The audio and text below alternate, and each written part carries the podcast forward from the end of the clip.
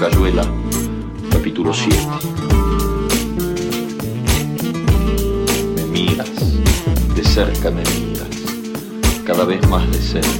La première chose que je peux vous dire. Entonces jugamos al cíclope. Miramos cada vez más de cerca y los ojos se agrandan.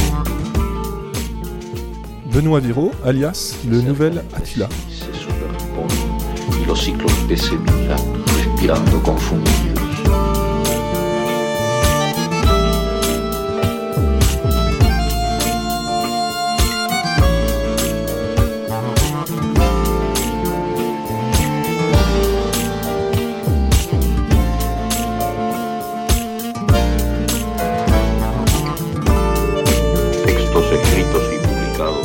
La première chose que je peux vous dire, c'est que ça change tout.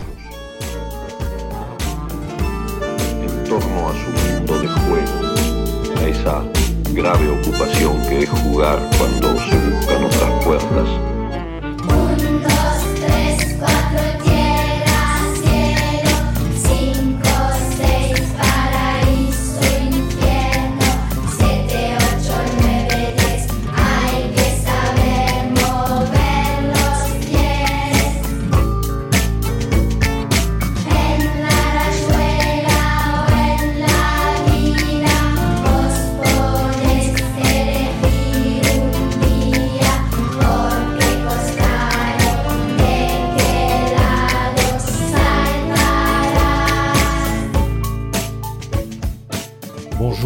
Bienvenue ici à la librairie euh, Maupetit. Je regarde le public présent bien silencieux à l'écoute de ce générique. Bienvenue à, à- toutes et à tous. Bienvenue à toi, Benoît Viro. Bonjour.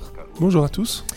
Alors nous sommes euh, ici pour euh, la première chose que je peux vous dire euh, à l'occasion des, des brunchs littéraires euh, que la Marelle euh, propose avec la librairie Maupetit qui nous accueille euh, en gros deux samedis euh, par euh, mois. Euh, la première chose que je peux vous dire c'est une revue sur le papier euh, et sur les ondes. Euh, un écrivain, une écrivaine est invité en résidence à la Marelle et se prête au jeu d'une courte présentation sous forme de, questionnaire ludique. Aujourd'hui ce n'est pas un écrivain que nous avons, mais un éditeur. Donc derrière, il y a euh, quantité euh, d'écrivains qui le représentent, alias le Nouvel Attila, comme tu t'es annoncé.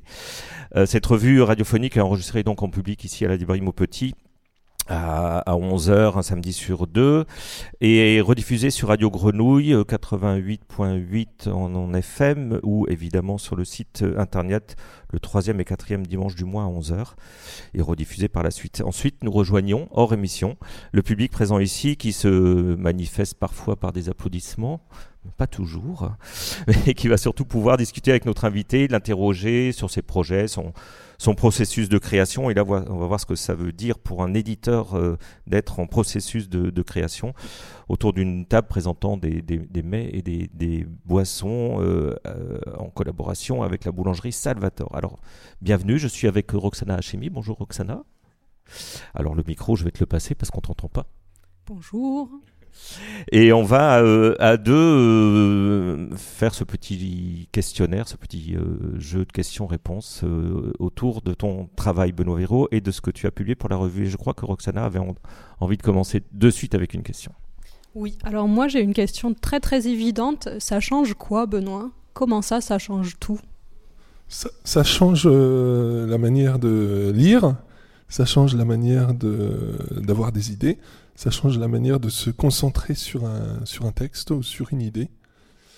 En fait, la Marelle, ou la, ou la Villa Marelle, telle que j'ai envie de l'appeler depuis que Pascal m'a expliqué il y a quelques jours euh, l'histoire et les péripéties de son baptême, euh, puisque j'ai appris qu'à l'origine elle devait s'appeler euh, Villa Cortázar. Euh, et donc elle a gardé cet hommage au, roman Marel, euh, est un espace dont le, le- le- les volumes, les espaces, euh, et sans doute quelque part, mais ça n'étonnera personne ici à Marseille, le degré d'exposition au soleil, voilà, co- concentre et aiguise quelque part l'attention et ce que viennent chercher, j'imagine, la plupart des, auteurs et des résidents. Et, euh, et de fait, cette, euh, cette rupture introduite dans le rythme quotidien euh, d'artisans qui souvent ne se posent jamais ou très rarement ou sont toujours embarqués d'un processus de création ou d'une commande ou, d'un projet à un autre. Voilà, créer une, une, une, une- béance favorable qui, qui plonge dans un état particulièrement propice. Donc j'ai redécouvert quelque part la lecture. Parce que dans ton quotidien euh, général, tu n'as pas assez de temps pour euh, lire, justement? Ouais, je pense que c'est quelque chose qu'avoueront euh, en cœur à la fois les libraires, ceux qui nous reçoivent ici par exemple, et les éditeurs. C'est qu'en fait, à la question quand lisez-vous, on répond généralement en blaguant, mais c'est très sérieux, la nuit. Et en fait, le, le, le, le temps de le temps de lecture, qui est euh, tout de même à la base de nos de nos deux métiers, euh, a fortiori dans la ville qui regroupe aujourd'hui le maximum de maisons d'édition, euh, qui est Paris, est un temps qui est totalement criblé et, entamé par, des tas de, contraintes humaines, administratives, pragmatiques, financières, et qui fait qu'en fait la simple possibilité d'isoler, je dirais par exemple trois heures de temps pour lire. Euh, pour lire euh, entièrement et sereinement un manuscrit, effectivement, je, pense que je ne la trouve quasiment que dans le train, qu'à partir du moment où je monte dans un train ou dans un avion pour partir en voyage, mais qu'elle m'est euh, quasiment impossible au quotidien. Ah, c'est pas mal le, train ou l'avion, euh, parce qu'une des questions de ce questionnaire, euh, c'est est-ce que tu as un, un Oloé? Alors un Oloé, c'est un, mot euh, inventé par euh, Anne Savelli, qui est une autrice que nous avons accueillie en résidence tout au début de, la Marelle. Un espace élastique où lire ou écrire. Euh, voilà, elle a exposé euh, ce, principe dans un livre qui s'appelle Des Oloés, qui est repris aux éditions euh, Public.net cette année. Est-ce que tu, tu as un, o- tu as un ou plusieurs Oloé? J'avais oublié la notion d'espace élastique, j'avais peut-être plutôt retenu celle d'espace mécanique ou statique, et j'ai répondu en premièrement les, les moyens de transport. Euh, effectivement, il se passe quelque chose euh, à l'intérieur de moi, enfin déjà, euh, voilà, euh, corporellement, physiquement, quand je monte, euh, je dirais même dans un RER. Il me suffit d'un train de banlieue pour pouvoir euh, démarrer et réimpulser et réinitier quelque chose. Ce mouvement, comme si ce mouvement euh, physique, voilà, m'était, m'était vraiment, euh, était favorable moi au mouvement, au mouvement de l'esprit. Et puis, donc, fatalement, comme, comme j'ai, je mets le pied de manière un peu régulière à Marseille depuis, depuis un peu plus de, depuis deux ou trois ans, j'ai aussi étendu cet espace aux terrasses, voilà, des cafés, quel que soit le quartier de la ville. J'ai, j'ai conçu les terrasses comme, voilà, comme un terminus ferroviaire. Alors, euh, avant de poursuivre le, questionnaire avec Roxana, euh, je voudrais quand même t'interroger sur. euh, alors, peut-être qu'on parlera pas de l'ensemble du programme du Nouvel Attila, parce qu'il y a- il y, a beaucoup de choses, il y a beaucoup de livres parus déjà, il y a quelques titres phares. Je vous invite à aller, regarder le, le catalogue du Nouvel Attila, mais peut-être justement de la raison pour laquelle tu as eu envie de ce temps de résidence pour entamer deux gros projets. Alors, est-ce que tu peux dire un, un mot assez rapide sur chacun de ces deux projets. Rapide, c'est difficile parce Je que c'est à chaque fois des je- projets très Je ambitieux. vais donc, à la demande de Pascal, essayer de résumer 2400 pages en une phrase. Voilà. Deux, tu peux, tu peux aller jusqu'à deux. Euh, en fait, euh, euh, de, manière régul- de, de manière régulière, depuis que j'ai commencé à publier des auteurs français, ce qui n'est pas si vieux et ce qui est beaucoup plus récent que l'histoire de la maison d'édition, se sont présentés à moi des projets, d'abord des projets collectifs, mais surtout des projets immenses qui excédaient largement les limites des livres traditionnels. Donc des livres qui pouvaient réunir euh, 2, 10, 50, même euh, concernant le projet Général Instinct, initié par Remu.net, une centaine d'auteurs. Et sur ces projets, je me suis aperçu que je manquais euh, voilà, dramatiquement de... Autant le temps nécessaire à la- à l'aboutissement d'un manuscrit de roman, ben, je, comme je vous l'ai dit, je monte dans le train et puis je, viens le faire ici au bord de la mer. Autant le temps nécessaire à l'aboutissement d'un gros projet, d'un projet monstre, d'un projet hybride, ben, je ne le trouve littéralement jamais. Euh, donc ça fait euh, 3-4 ans que j'avais éprouvé le besoin de me dire, et si on adaptait les résidences d'auteurs ponctuellement euh, aux éditeurs qui aussi pourraient isoler et rompre le arrêter euh, pendant un mois la vie de leur maison d'édition pour vraiment avancer euh, drastiquement sur sur sur un projet précis. Et l'actualité là m'en fournissait deux depuis que j'ai initié à peu près 3 4 ans. Le premier c'est une traduction d'un roman c'est la relecture Évidemment, je me mets à ma, à porte et dans ma compétence. C'est la relecture de la traduction d'un roman euh, sicilien, Orcinus Orca, paru en Italie en 1975 après euh, 20 ans de, travail de l'auteur et qui a nécessité 6 ans de travail aux deux traducteurs français, Monique Bacelli et Antonio Verli. C'est un texte que je relis un petit peu chaque été en Italie depuis trois ans, mais je, je crois que je n'ai relu que 400 pages sur les 2400.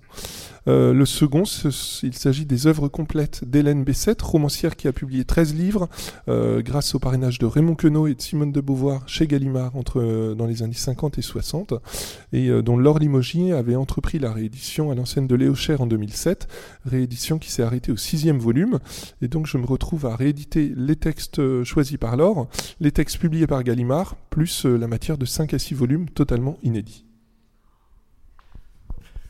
Donc je, ne suis pas tout seul pour chacun de ces projets. Je suis aidé dans ma lecture par des binômes d'amis, euh, généralement un français et un italien. Et puis pour les œuvres complètes d'Hélène Bessette, je me repose sur euh, l'aide stratosphérique et totalement électrique du GRP, le gang du roman poétique, euh, créé par Julien Doucineau, biographe d'Hélène Bessette, Claudine Huneau et Cédric Julion, euh, dont j'espère très fort qu'ils viendront ici à Marseille en juin animer une table ronde sur Bessette. Alors, dans la revue, tu, nous annonces la parution de chefs-d'œuvre illisibles, intraduisibles et impubliables. Justement, d'où te vient le goût pour les, pour les projets euh, monstres comme ça, tu crois? Ah, ouais, excellente question. J'étais jamais remonté aussi loin dans ma, dans ma psychanalyse d'éditeur. Euh, je, en plus, je, je, j'étais, je suis pas sûr d'avoir un goût pour la difficulté, mais éditorialement, on va dire, il y a quelque chose qui m'a toujours attiré, c'est l'idée du, je sais pas si on peut le relier à ça, mais j'ai toujours été attiré par l'idée du livre unique, et notamment de faire, euh, de faire celle, euh, d'arriver à publier un livre dont chaque exemplaire serait différent. Ça, cette idée-là, elle est inspirée, je réponds pas tout à fait, je réponds encore un peu à côté de la question. Cette idée-là, elle est inspirée par euh, la conviction que plus on personnalisera le travail éditorial, plus euh, notre travail aura du sens. C'est-à-dire qu'à côté des, des, des maisons euh, séculaires, euh, qui sont aujourd'hui, à l'exception peut-être je sais pas, d'une maison comme Corti, des très grosses maisons, des très gros groupes assez peu, assez peu mobiles, assez peu réactifs. Euh, forcément, les jeunes maisons qui, les jeunes générations d'éditeurs qui arrivent ont besoin, euh, pour se distinguer, mais aussi pour redonner quand même une énergie propre à un milieu que je trouve moi très, iner- très inerte et qui se réinvente, euh, qui a beaucoup de mal à se réinventer, en particulier dans le domaine de la fiction. Euh, les éditeurs de, littérature sont, je trouve, d'un point de vue dynamique, vraiment moribonds. Je parle pas là de la qualité des textes, je parle de la forme, de la réflexion sur les formes, sur la manière de communiquer, sur la manière de commercialiser. Moi, j'ai l'impression qu'on n'a plus rien inventé depuis, euh, depuis très longtemps et qu'on n'y réfléchit pas.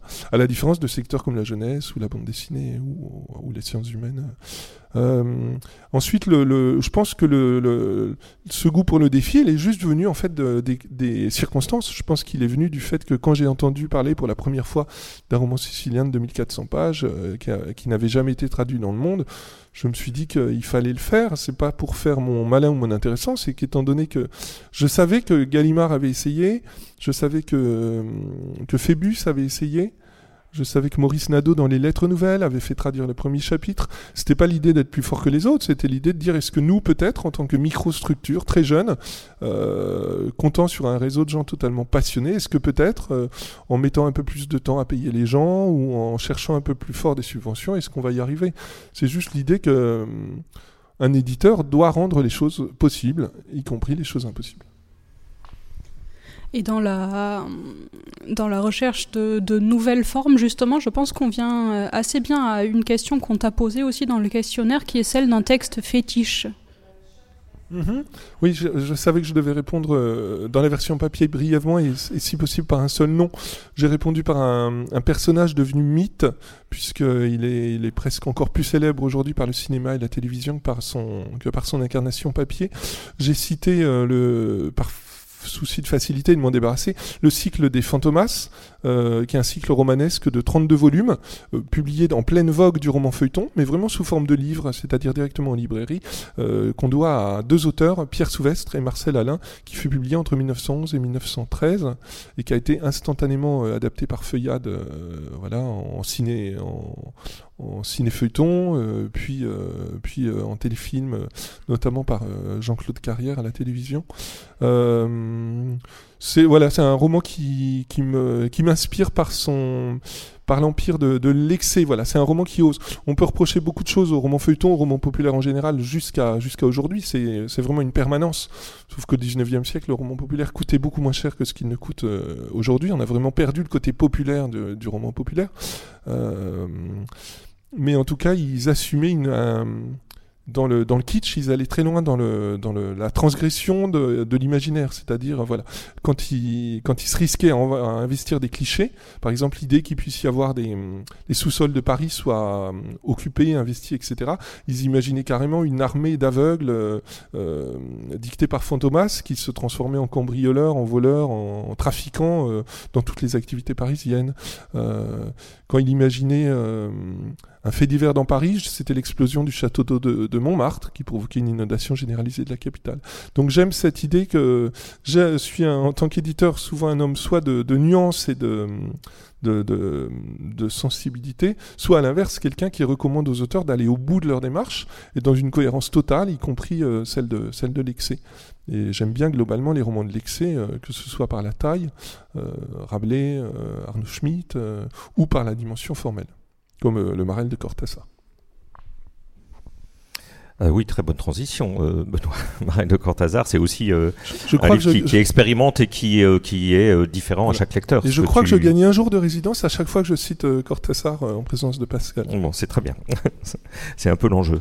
Euh, dans la revue, tu proposes euh, une série de, de correspondances. Alors, on va pas s'attarder dessus parce que je vous invite à aller euh, la découvrir, mais elle est, elle est à la fois très drôle et très enrichissante euh, parce que ça permet de, de voir comment un éditeur euh, peut travailler avec euh, avec un auteur ou avec euh, ses traducteurs ou toutes les personnes qui gravitent autour de ce, travail, euh, avec aussi certaines choses assez excessives, autant dans les dans les relectures euh, que dans les propositions de, de l'auteur. Il y a des choses très drôles.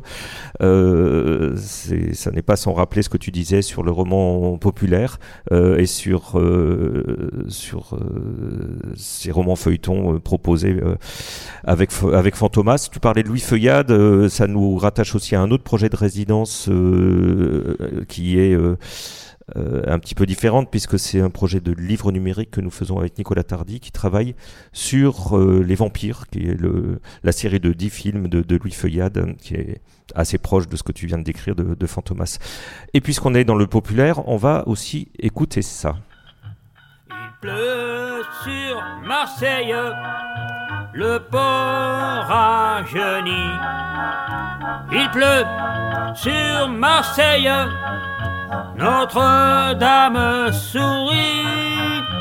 Il pleut, et oui, il pleut. Le soleil se languit. Il pleut beaucoup, un peu. Maillère ou m'en fouti. M'en fouti. Il y a le feu sur Marseille, le peuple rugit. Il y a le feu sur Marseille, et son poing se durcit. Il y a le feu, et oui, il y a le feu, mais qui c'est qui l'a mis? Il y a le feu, beaucoup, un peu, Maya, on m'a foutu, Maya, on m'a foutu. Ça pue à Marseille, Notre-Dame est moisie. Ça pue à Marseille, dans le port tout croupi. Ça pue, eh oui, ça pue. Ça fouette, ça schlingue, ça chie. Ça pue beaucoup, beaucoup. Et moi, je peux aussi. Et moi, je peux aussi. On va s'arrêter là parce que sinon, euh, je sais pas comment est le couplet suivant, mais c'est de pire en pire.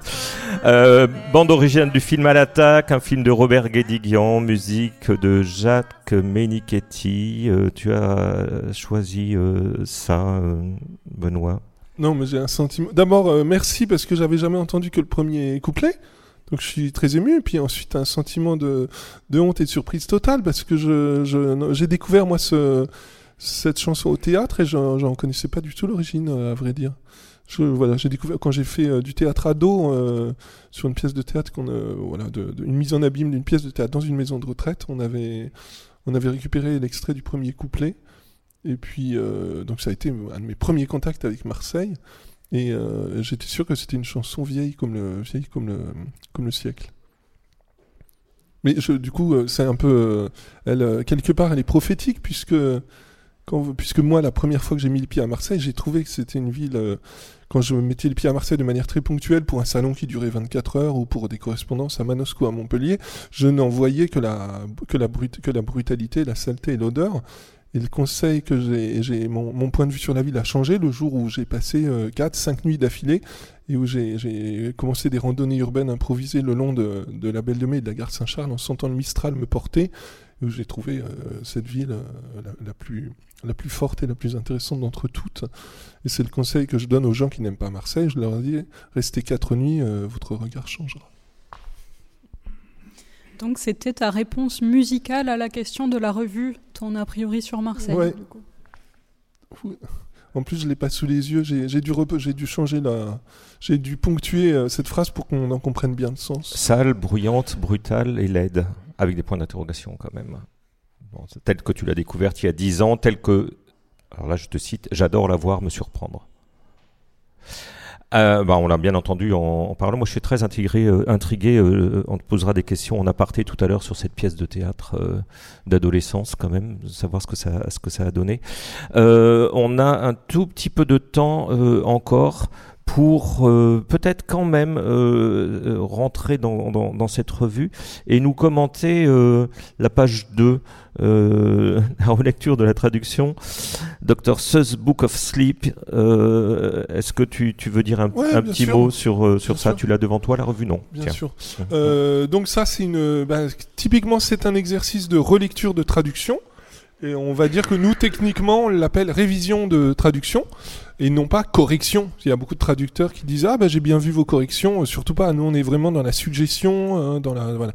On- donc on travaille généralement que ce soit sur papier ou sur internet avec le mode commentaire de Word, en commentant chaque petit voilà chaque mot, chaque préposition. On est un, ça c'est commun à ma génération d'éditeurs, aux, aux Toussaint l'ouverture, aux éditions de l'Ogre. On passe beaucoup de temps à s'investir dans le texte, quasiment ligne, quand il s'agit notamment du premier travail avec un auteur ou avec un traducteur, en, relisant euh, ligne par ligne et souvent euh, mot par mot. Euh, ça peut ça peut étonner, voilà, mais on quelque part c'est une manière de s'approprier le texte et surtout de poser des bases et de définir la relation de long terme avec des gens, puisque évidemment par dessus tout ce qu'on espère, c'est que le travail, que ce soit avec les auteurs ou les traducteurs, continuera. Et donc nous accueillons euh, moi, je travaille en permanence avec des stagiaires et des apprentis, mais nous accueillons une fois par an une stagiaire de troisième. Et le, jour de l'arrivée de Chiara, comme on, fait l'œuvre complète du docteur Seuss, l'auteur du Grinch qui a volé Noël et du chat chapeauté, je lui ai tendu euh, la première page de la traduction du livre en cours, le livre du sommeil, et je lui ai demandé de faire ce que, nous on fait d'habitude dans l'équipe, d'apporter des commentaires. Et c'est pour ça que vous avez euh, dans les marges, exactement comme on le fait, cette écriture encore euh, un peu informelle qui dit euh, j'aime bien car il y a des rimes, on comprend bien ce qui se passe, il y a souvent des répétitions de mots et énormément de répétitions de choses. Des fois aussi il n'y a aucun rapport, j'adore cette histoire. Etc. etc. C'est vraiment, euh, voilà, elle a bien compris le. Et puis elle a, elle, a, elle a rayé des choses, remplacé des choses, elle a bien compris, ou on lui a bien expliqué le processus de travail. Alors c'est à la fois euh, amusant, euh, un peu attendrissant même, mais en même temps, euh, je trouve que cette, cette page, elle est, elle est aussi très intéressante sur la manière dont on peut aborder un, texte, la manière dont finalement un point de vue de lecteur peut être différent du point de vue d'un autre lecteur, mais que malgré tout, il ressort quelque chose de, de, de ses subjectivités en quelque sorte pour que l'auteur ou le traducteur en l'occurrence avance. Ah bah oui, j'ai rien à ajouter. C'est le maître subjectivité, c'est le maître mot, euh, voilà, de, de nos métiers. Moi, j'ajouterais cohérence, mais euh, j'ai là vraiment l'impression que les éditeurs aujourd'hui mènent un peu en, en dessinant leur catalogue une politique, ce qu'on appelait une politique d'auteur à l'époque de la de la nouvelle vague en France. Euh, et voilà, et la rencontre, euh, la rencontre entre un auteur et un éditeur se passe à partir du moment où l'auteur a, cru reconnaître, voilà, cette, euh, cette, euh, un horizon commun, un horizon de travail commun, un horizon de possibilités communes. Et il me semble que, voilà, que l'acte de naissance d'une relation, c'est dans, dans cette correspondance entre l'auteur et l'éditeur, le moment où l'éditeur admet ou croit, croit, comprend, croit, croit, croit deviner que l'éditeur l'a compris, c'est-à-dire a compris aussi ce qui se jouait entre les lignes, ce qui se jouait à l'horizon du texte. Bien, merci euh, beaucoup euh, Benoît Viraud. Un petit conseil de lecture d'un de tes derniers livres parus Euh, ah, Hein chez Un- moi, non, j'avais cité. J'ai oublié. J'aurais voulu vraiment, en fait, euh, j'avais prévu de commencer par ça. Il se trouve que je reviens d'un séjour euh, d'éditeur à, à la foire du livre de Kinshasa. Et j'ai découvert euh, une maison d'édition que je considère comme aujourd'hui la plus en phase et la plus littéraire du Congo. C'est les éditions Nzoï, qui euh, font tout le qui impriment et diffusent au, Congo, mais qui vivent euh, à Paris. Euh, et donc, j'aurais voulu conseiller cette pièce de théâtre sur l'impasse du Congo, mais d'un certain nombre de pays d'Afrique. Batekim Boka de Monsieur Beatitude qui vient de paraître. Et puis chez moi, ben, le livre, euh, deux livres, une, réédition augmentée, Mendelssohn sur le toit de Jerry Weil, roman sur le ghetto de Prague, mi-burlesque, mi-dramatique, qui a été épuisé depuis une vingtaine d'années chez De Noël. Et un petit essai euh, culbutant, perforant, euh, trépidant sur euh, une vision euh, douce et sensuelle de la sexualité qui s'appelle Au-delà de la pénétration de Martin Page et qui sera euh, qui est ici invité à Marseille le 6 mars dans une librairie du 7e arrondissement que je ne nommerai pas mais que tout le monde pourra reconnaître. Merci beaucoup. Martin Page, qui était aussi résident à la Marelle il y a quelques années. Merci Benoît Viraud euh, et bravo pour tout ce, travail. Le 29 février, nous recevrons Boris Rat, qui est d'ailleurs parmi nous dans la salle. À très bientôt et très bon week-end. La première chose que je peux vous dire est une revue, radio et papier, dont le titre est inspiré par la première phrase de La vie devant soi, le roman de Romain Gary et Milajard. Production, Radio Grenouille et La Marelle. Présentation, Pascal Jourdana. Voix, Manon et Violette.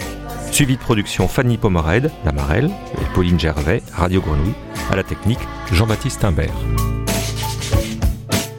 Otros accesos a lo no cotidiano, simplemente para La Marelle est une structure hébergée à la friche Belle de Mai qui encourage l'émergence de nouveaux talents littéraires et facilite les échanges entre les écrivains et le public. C'est à la fois un lieu de création, d'accompagnement à la production et de diffusion.